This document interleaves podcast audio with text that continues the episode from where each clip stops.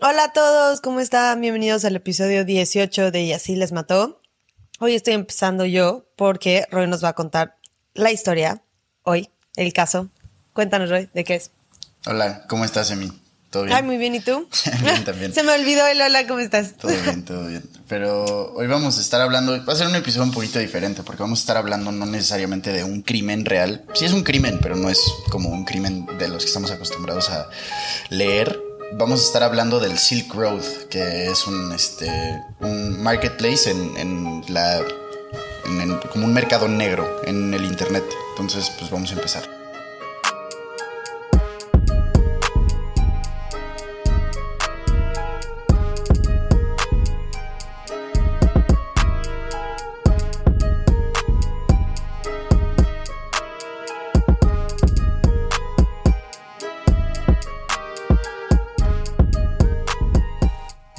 Pues la historia del Silk Road empieza en febrero del, del 2011, que fue cuando fue oficialmente publicada en el browser Tor, que es como un, tipo de navegador de internet que se utiliza justo para no poder tener tanta rastreabilidad. Entonces, em, es un buen lugar en donde la gente pues hace este tipo de actividades, en donde hay muchos como mercados negros, pero lo que está interesante del Silk Road es que fue el primero como de, de este tipo de mercados en donde se empezaron a vender pues sobre todo drogas, sí este, tenían como ventas de otro tipo, pero lo que más se, se vendía en este, en este mercado eran drogas, prácticamente. Oye, pregunta. Sí. Eh, ¿Qué es lo que hace que no sea como rastreable? ¿El VPN? No sé bien cómo funcione. A ver si alguien que nos está escuchando sabe bien bien cómo funcionan los, los, los Tor. Eh, es, un, es un software que es gratis en realidad, pero es prácticamente como la función de, de Tor es eh, permitir como comunicación anónima. Eh, creo que funciona que como que redirecciona todo el tráfico de ciertas, o sea, todo el tráfico que está dentro de este browser lo redirecciona a través de como un sistema de, de capas. Entonces lo hace cada vez más difícil de rastrear. Pero en cuanto a tecnicalidad, la verdad es que estoy perdido. No sé bien bien cómo funciona, pero el chiste es que hace que, que tenga, que puedas tener comunicación anónima dentro de este browser. Ok. Entonces ahí fue donde Russell Richt, que es el, el creador de este browser, de este, de este lugar en donde se podían hacer ventas, no, eh, este, no es creador del browser como tal, o sea, es creador, Creador del, del mercado. Ajá, sí, del Ajá. mercado. Este, lo empezó a desarrollar seis meses antes, entonces como más o menos en septiembre, octubre del 2010 se empezó a desarrollar esta idea y se publicó en febrero del 2011. Algo que está chistoso sobre Ross Ulbricht es que tenía un seudónimo, ya ves que, o sea, hoy en día la gente como que tiene su nombre real y su nombre de, de redes o de lo que sea, ya sabes. Sí. El seudónimo de Russell Richt era Dread Pirate Roberts, que no sé si alguno de ustedes haya visto la movie de... eh, ¿Cómo se llama esa película? Eh, Princess Bride. Este, que... Siento que yo hago. A ver, espérenme, denme un segundo porque no tengo que buscar la foto. Según yo es como una película así, tipo... eh, no sé, como, como Frozen o como Encantados, no estoy seguro, pero es de los noventas así tempra- tempranos. Ya sé cuál es. Bueno, creo que ya reconocí la portada. Bueno, el chiste es que este personaje, Dread Pirate Roberts, puede como que tomar forma de diferentes personajes dentro de la película. Entonces ese Ah. era como lo, lo chistoso de este güey que tenía ese como seudónimo porque pues la idea era que podía ser varias personas al mismo tiempo, pero en realidad solo era él, Russell Richt. Y pues ¿Y cuántos años tenía? estaba joven cuando lo hizo. Eh, no sé bien bien cuál era su edad, pero eh, él nació en 1984. Entonces, para el 2011 tendría 25 años. Quick math. Oye, ¿Sí? estuvo raro. No, creo que no. 25. 2011. 35. No, dijiste 84. Dijiste Ah. 84. Son 6, son 7. Tendría 37, ¿no? 37. No, 27. 27, sí, por eso, como 25. 27. Sí, tipo así. No, 27. Sí, exacto, sí. No, 27, porque del 7 al 11, del 4 al 11 son 7. Más o menos 25 años. Por eso fue. Más, más o menos 27. Sí, sí. Fíjate, dice. Por eso, 27. sí. Tú dale con tu 25. Bueno, en fin, este. Tenía, o sea, sí, no era, no era muy grande, la verdad. Y pues como que siempre, siempre existen. Como que ese estereotipo, si así lo quieres llamar, de que los hackers son pues como chavos, ¿sabes? O como rebeldes o así, pero pues eh, empezó esta página en, en el 2011 y de ahí pues se convirtió en un super éxito para la gente que quería hacer transacciones de este tipo. Eh, está difícil calcular eh, cuánto fue todo el dinero que generó esta página, pero eh, tuvo un, un periodo de tiempo de operación relativamente corto, pero si te pones a pensar en el contexto en el que se desarrolló y cómo funcionan este tipo de páginas, pues la verdad es que sí duró mucho tiempo. Em, ¿Cuánto duró? el, la- el FBI este, lo cerró en noviembre del 2013. Entonces, Ah, en realidad sí. fueron como dos años, casi tres años de que estuvo Sí, sí, operando. fue un buen. Pero pues, sí, o sea, si te pones a pensar todo lo que surgió a raíz de esta página y como las puertas que le abrió para otro tipo, para esta, otro tipo de páginas así, ya sabes. Sí. Este, entonces el, el impacto fue enorme. Eh, lo que pasa es que ellos esencialmente solo se dedicaban a como ser intermediarios entre gente que quería vender cosas ilícitas y gente que quería comprar cosas ilícitas. Y al principio como que sí tenían un código de, de ética, por así decirlo, medio raro, pero no, no permitían la venta de, de, de armas, aunque sí había como que páginas como hermanas que vendían armas Ok. no permitían este ¿Del tráfico. mismo? No, no, no sé bien bien cómo funcionaba ese sistema, pero hace cuenta que era como, como otra, otra, otra página dentro de, dentro del mismo Silk Road, pero no era como, Ah, no era considerado el mismo mercado, el mismo marketplace, era como otro. Este, y también, pues te digo, no, no permitían la trata de blancas, etcétera, etcétera, tráfico de cosas así, aunque obviamente cada vez conforme vas dejando pasar el tiempo y como es un, un lugar en donde hay transacciones ilícitas y donde la eh, ani- eh, an- anonimi- anonimidad Bueno, Te iba a como- ayudar, pero la verdad es que yo también me confundí en mi cabeza. Entonces, Sí, bueno, o sea, el concepto de que puedas ser anónimo dentro de esa página, Sí. pues obviamente le abre el camino a mucha gente para ir como que deteriorando ese sistema de, de ética y ese código de ética, pero en y fin. además, o sea, puedes conocer a alguien y chance no lo haces con Silk Road, pero pues en otra página haces transacciones que no te dejan hacer en Silk Road y los conoces por Silk Road, ya sabes. Exacto, sí, justo, justo. De hecho, uno de los eh, como digamos que distribuidores más importantes del Silk Road eran los Hells Angels, que es como un grupo de, de motociclistas en Estados Unidos, pero pues han tenido fama ellos de ser como también un, este, una pandilla criminal, por así decirlo. Este, entonces, sí, eh, ellos como que sí formaban parte de, de los usuarios que estaban de que como frecuentando mucho la página. Y pues sí, era prácticamente eso, conectar a gente que quería comprar cosas ilícitas con gente que quería vender cosas ilícitas. Lo que está muy chistoso del Silk Road para mí es que no solo vendían cosas eh, ilegales, ¿sabes? O sea, también podías comprar discos, puedes comprar ropa, puedes comprar cosas así que como que no tiene mucho sentido que hayan vendido, pero de cualquier manera, este, así fue y vendían todo eso, entonces pues eso me parece chistoso. Eh, y también otra Sí. cosa que está in- Como que, como ropa, ¿no? Sí, sí, sí, vendían, te digo, libros, ropa, películas, discos, ya sabes, o sea, cosas que decías como, ¿qué onda? ¿Por qué están vendiendo esto? Sí, porque, O sea, sí. sí. ¿por qué te irías? Pero también, o sea, como que, ¿para qué te irías a, Silk Road o a comprar sí, una o sea, como al mercado negro a comprar Sí. la playa? Sí, sí, está chistoso. Eh, ah, otra cosa que, ah, que está como que interesante del Silk Road es que obviamente necesitaron establecer como un sistema de confianza con la gente que compraba ahí, porque como estás en un lugar en donde otra vez no hay regulación, no hay ningún tipo como de, de sistema que te proteja a ti como comprador o como vendedor, pasaba mucho que existían las estafas, ¿sabes? O sea, que tú decías, quiero comprar X cantidad de lo que sea y órale, lo pagabas y ya después pues no, nunca recibías los productos que tú habías disque comprado, ya sabes. Todo, todo el Silk Road se manejaba con, con criptomonedas, específicamente con Bitcoin. Y de hecho, hay muchos artículos hoy en día que señalan como que el inicio de las transacciones con Bitcoin en el Silk Road. Entonces, fue como que un parteaguas importante para las criptomonedas.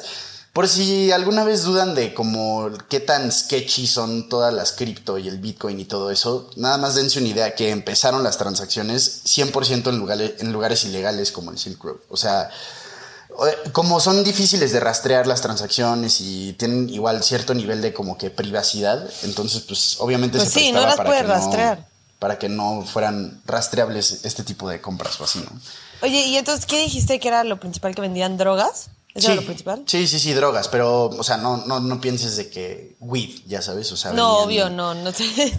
Anfetamina, como drogas, sí. Sí, sí, o sea, y, y, obviamente las vendían en volúmenes, no así de que me voy a comprar una pastilla, ya sabes, o sea, era como transacciones de que pesadas. De hecho, está, este, está complicado como que estimar cuánto tiempo más bien cuánto dinero se generó en, en, total a través de esta página de internet porque en noviembre del 2020, hace dos años, el FBI justo recuperó alrededor de la equivalencia de un billón de dólares eh, en Bitcoin relacionados al Silk Road. Que haya sido todo estrictamente de transacciones, pues está difícil de, de, saber, pero eso fue hace dos años. Y justo el lunes pasado, el lunes 7 de noviembre, nosotros estamos grabando el 14 ahorita, pero el lunes 7 de noviembre de 2022 tuvieron otra como operación en donde recuperaron como 3.3 billones de dólares más eh, Del Silk en Bitcoin relacionados al Silk Road. Sí, sí. Entonces, eh, ponte tú que... No sé, por qué no, no sé por qué me sorprende tanto, o sea, no me debe sorprender tanto, pero no manches, es que en tres años de vida... Sí, sí. Pero pues sí, si estás moviendo esa cantidad de droga y... Pues, imagínate y ropa. está, muy difícil como que monetizarlo, ¿sabes? O sea, monetizar cuánto, cuánto generaron este en total en esta página. Pero te digo, o sea, de investigaciones relacionadas al Silk Road, pues sí se han recaudado alrededor de 5 billones de dólares, que es una locura. O sea, si te pones a pensar 5 billones de dólares, neta, es, es demasiado dinero, ya sabes. Y que todo hecho se, todo esto se haya podido hacer bajo como un esquema de, pura confianza, ya sabes, así de que, no, pues voy a confiar en que voy a recibir lo que estoy comprando. A mí se me hace loquísimo, la verdad. Sí. Pero... Sí, pero ¿cómo establecieron tanto eso de que ya no había tantas estafas? Eh, mira, lo que pasó ahí fue que obviamente este tipo de sistemas funcionan prácticamente a través de referencias, ya sabes, así de que, no, pues yo sé de, un lugar donde puedes comprar, quién sabe qué, shalalala, este, y prácticamente como que fue, fue un virus, ya sabes, y pues este tipo de cosas siento que son como un sistema en el que si ya sabes que es de confianza y lo vas refiriendo, como que crece solito, ¿sabes? Entonces ya habían habido otros intentos de desarrollar mercados de este tipo, pero siempre pasaba lo mismo, siempre eran estafas y siempre la gente dejaba de confiar en ellos porque se terminaban robando todo su dinero y, no funcionaba. Pero lo que funcionó con el Silk Road fue justo eso, que, que habían tanto grupos establecidos como los Hells Angels, como había gente que trabajaba en laboratorios de química, ya sabes, gente que, o sea, no necesariamente eran eh, como los criminales de cajón que, esperas que estén en esta página. O sea, había gente de como de todas partes que pues sabía lo que estaban haciendo, gente que era muy, muy hábil en términos como técnicos para, para vender este tipo de cosas. Y eso fue lo que le fue dando como que renombre a este lugar, pero pues obviamente con el renombre pues también viene como complicaciones, ¿no? Y obviamente una de ellas fue que pues, te, te, cierren tu página, el FBI, por estar haciendo este tipo de cosas. Y de hecho, así fue como terminó. O sea, el, FBI eh, desarrolló una operación que se llamaba Onimus, eh, en donde pues tuvieron... Me encantan los nombres de las misiones de... Sí, ¿qué onda? Muy como sospechoso. Pero siento que es como, siempre así se podría llamar una película, ya sabes, como con Ben Affleck. Ah, como sí, un psicológico, como un thriller como psicológico. Sí, sí, sí, sí, sí. De hecho, este, hace poquito estaba leyendo igual, esto es como más relacionado al cripto, no tiene tanto que ver. Pero igual hace poquito, este eh, colapsó por completo uno de los intercambios más importantes de cripto, que es FTX, y fue a través como de un scam igual. Pero lo que estaba leyendo es que ya como que hay pláticas para empezar a desarrollar una película y se me hace chistoso que para este, para este caso en específico no haya salido una película todavía. Creo que hay una como de Amazon Prime en España o así, pero pues ha de estar chafísima, la verdad. Entonces, pues sí. ¿Alguna vez han visto, alguna vez has visto, eh, ¿cómo se llama? Star Wars en, o sea, en español. ¿En español? No, no, Dios me libre. Dicen Luke Trotacielos. No, no, qué horror. Luke Skywalker, Luke, Trotacielos. Y seguro, seguro todo, todo esto de, de Silk Road, o sea, seguro el seudónimo de Dread Pirate Roberts es como de pirata. Pirata. No sé, peligroso. Ya sabes, algo así. no, Luke Trota Sky cielos, o sea, trota cielos. Sí, sí, o sea, literal la traducción directa. Darth Vader es casco oscuro. Está horrible eso. ¿Qué pedo? Güey, qué pedo. Bueno, pero entonces, eh, con todo esto, la operación Onimus, en lo que consistía era en arrestar a Ross Ulbricht. El FBI pudo identificar que él era como el mastermind detrás de toda esta operación. Y este consistía en arrestarlo, pero no solo en arrestarlo, porque pues obviamente como toda esta página está basada en, en el secretismo y en no saber quién eres en realidad, tenían que tener la evidencia para saber que él había sido el que había desarrollado todo esto. Lo que está muy chistoso de toda esta operación es que eh, Russell Richt, obviamente sabiendo que pues, estaba administrando una página donde se movían millones y millones de dólares, tenía un tipo de encripción en su computadora que si cualquier otra persona con cualquier otro tipo de intento para accesarla, intentaba accesarla, se borraba por completo su computadora. Entonces lo que tenía que hacer el FBI para... para imagínate que te equivoques. Sí, no, pues ya, o sea, literalmente... O sea, pero imagínate que tú poniendo tu contraseña te equivoques y se borra toda tu compu y digas, no mames. Imagínate que si hubiera pasado eso, si le hubiera pasado eso a él, a Russell Ulbricht, el Silk Road hubiera desaparecido por completo, ya sabes. No manches, o sea, neta. Sí, sí, o sea, se. Yo pensé que es nada más como que se borraba toda la evidencia de su compu. Pues es que parte de eso, pues es el site, ya sabes, o sea, obviamente en el código de la página, o no sé técnicamente cómo funcione, pero hay evidencia dentro de eso que él es el que está. O sea, si tú tienes una compu en donde desarrollaste todo esto, va a haber evidencia de que, de que tú sí, obvio. ¿sabes?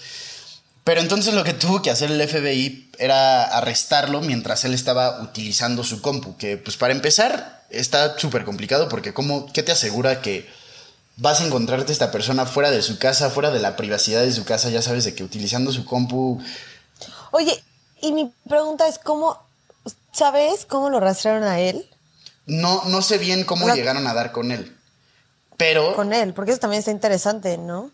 Lo que pasa es que sabían de alguna manera, no sé, pues es el FBI, tienen millones y millones de dólares para esto.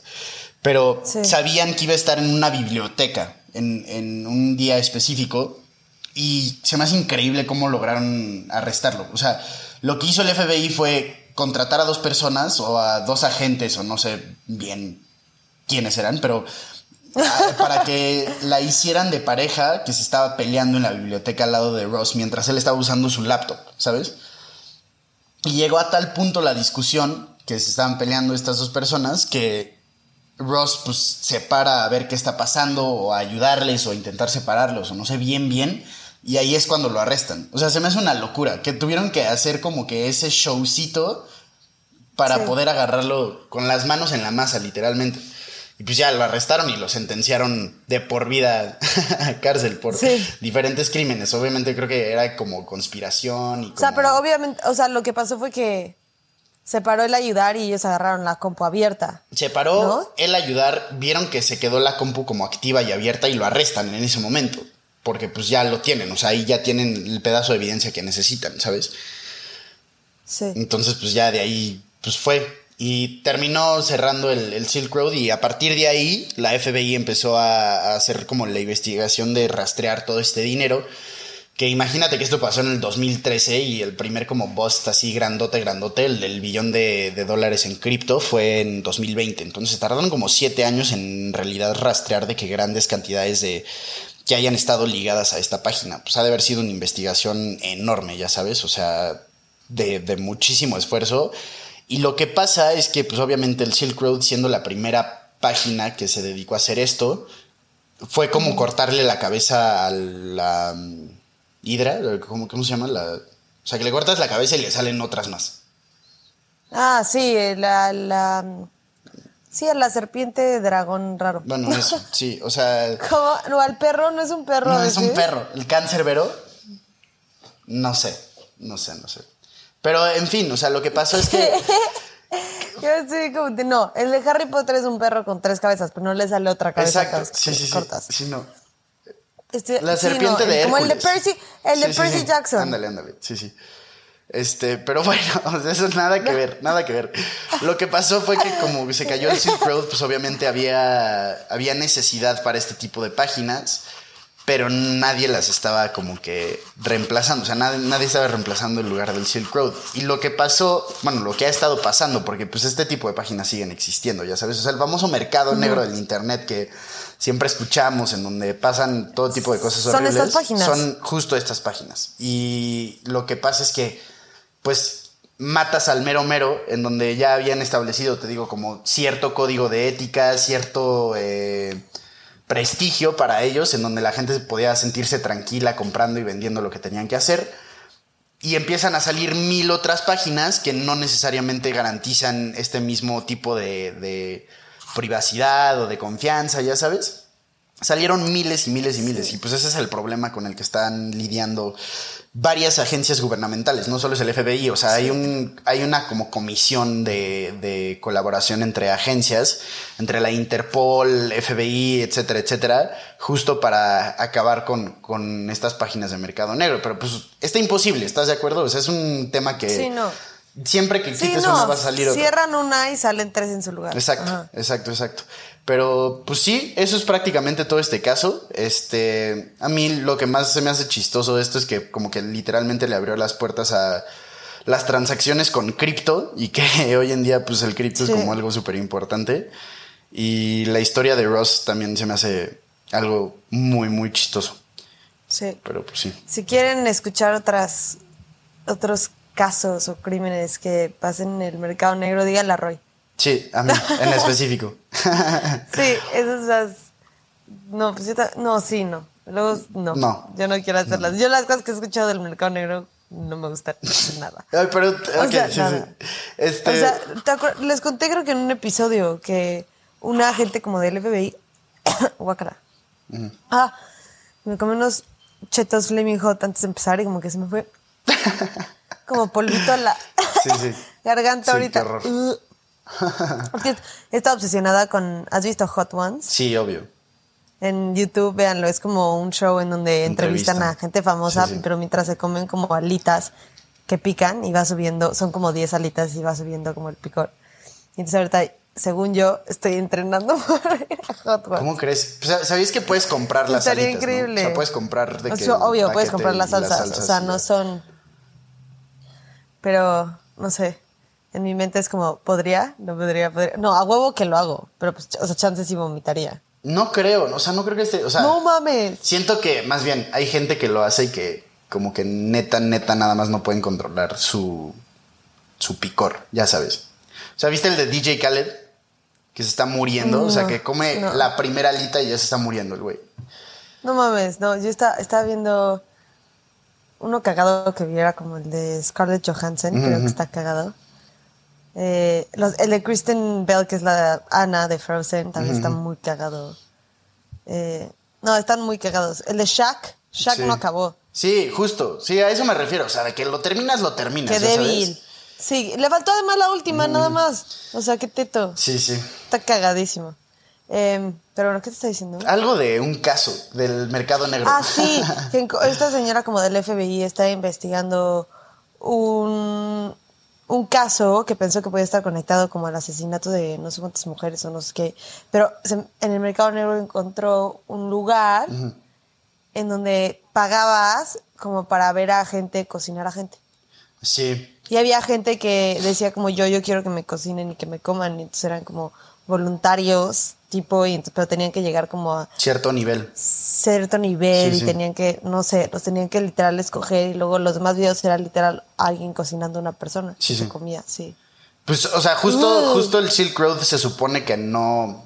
permitía ese tipo como de conducta, pero obviamente, te digo, o sea, abres la puerta, es como ah, abrir una presa de agua, ya Sí. sabes, o sea, no lo puedes parar, ya, o sea, abres algo No. y es como, eh, va, O sea, les van a hacer, o sea, obviamente muchísima gente copió exactamente lo que hicieron en el Silk Road, pero para hacer cosas peores. pues, como, sí, pues, pornografía infantil, Sí, por sí. entabló Sí, sí, sí. Ya sabes. Sí, venta de armas, Este, lo que se te ocurra, neta, o sea, es un mundo Vender completo. órganos, literal, o sea, lo que se te ocurra. Sí, sí, está Lo que se te ocurra. muy, muy loco. Pero pues sí, prácticamente es eso. Si les gustó el caso, díganos en redes y este... de- Y en nuestro Patreon ya sacó, o sea, el, el- exacto. Ya, sa- ya salió el primer episodio de Criminalistas, que es de un caso mexicano también, en el que vamos a hablar de calcetitas rojas, no sé si lo hayan escuchado, pero pues está bueno. Vayan a suscribirse a nuestro Patreon porque vamos a tener un buen, un buen, un buen de contenido como exclusivo para Patreon. Y si no, la próxima semana de qué vamos a hablar, Emi. Es un caso que pasó en Medellín, Medellín, en Colombia. Colombia. Sí, es de una señora que se suicidó después de que este, se dio cuenta de que fue abusada sexualmente por un familiar y muchísima de su familia fue abusada, incluyendo su hija, y entonces se suicidó. Y en, el- en es- antes de suicidarse escribió todo un post en redes sociales y lo subió para contar su historia, o sea, de que dice en su post que no confiaba en ninguna persona de su familia. Entonces por eso no escribió una carta y se la dio a su mamá porque no confiaba en su familia en que sí iba, o sea, sí iba a salir a la luz todo el abuso. Sí, sí. Sí, y pues obviamente también con ese tipo de cosas pues te da miedo de que, o sea, vivir eso cuando es con un familiar, ya sabes. Sí. No, y creo que, o sea, muchas mujeres en la familia sufrieron del abuso de esta misma persona. Qué horror. Entonces, sí. Pero pues bueno, sí. Próxima semana, recomiéndenos con sus amigos. Sí, sí. Los queremos. Bye, nos vemos. Bye, bye.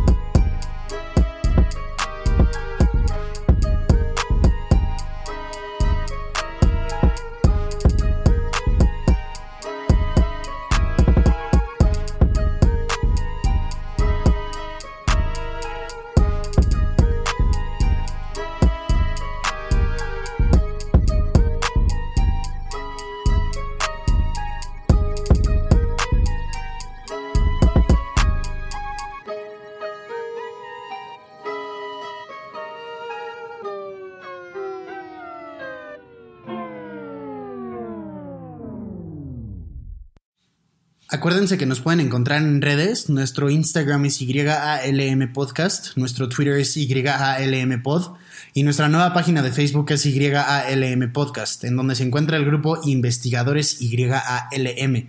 En este grupo vamos a estar teniendo discusiones respecto a los casos que vemos semana con semana, así que ahí lo pueden checar. Gracias, bye.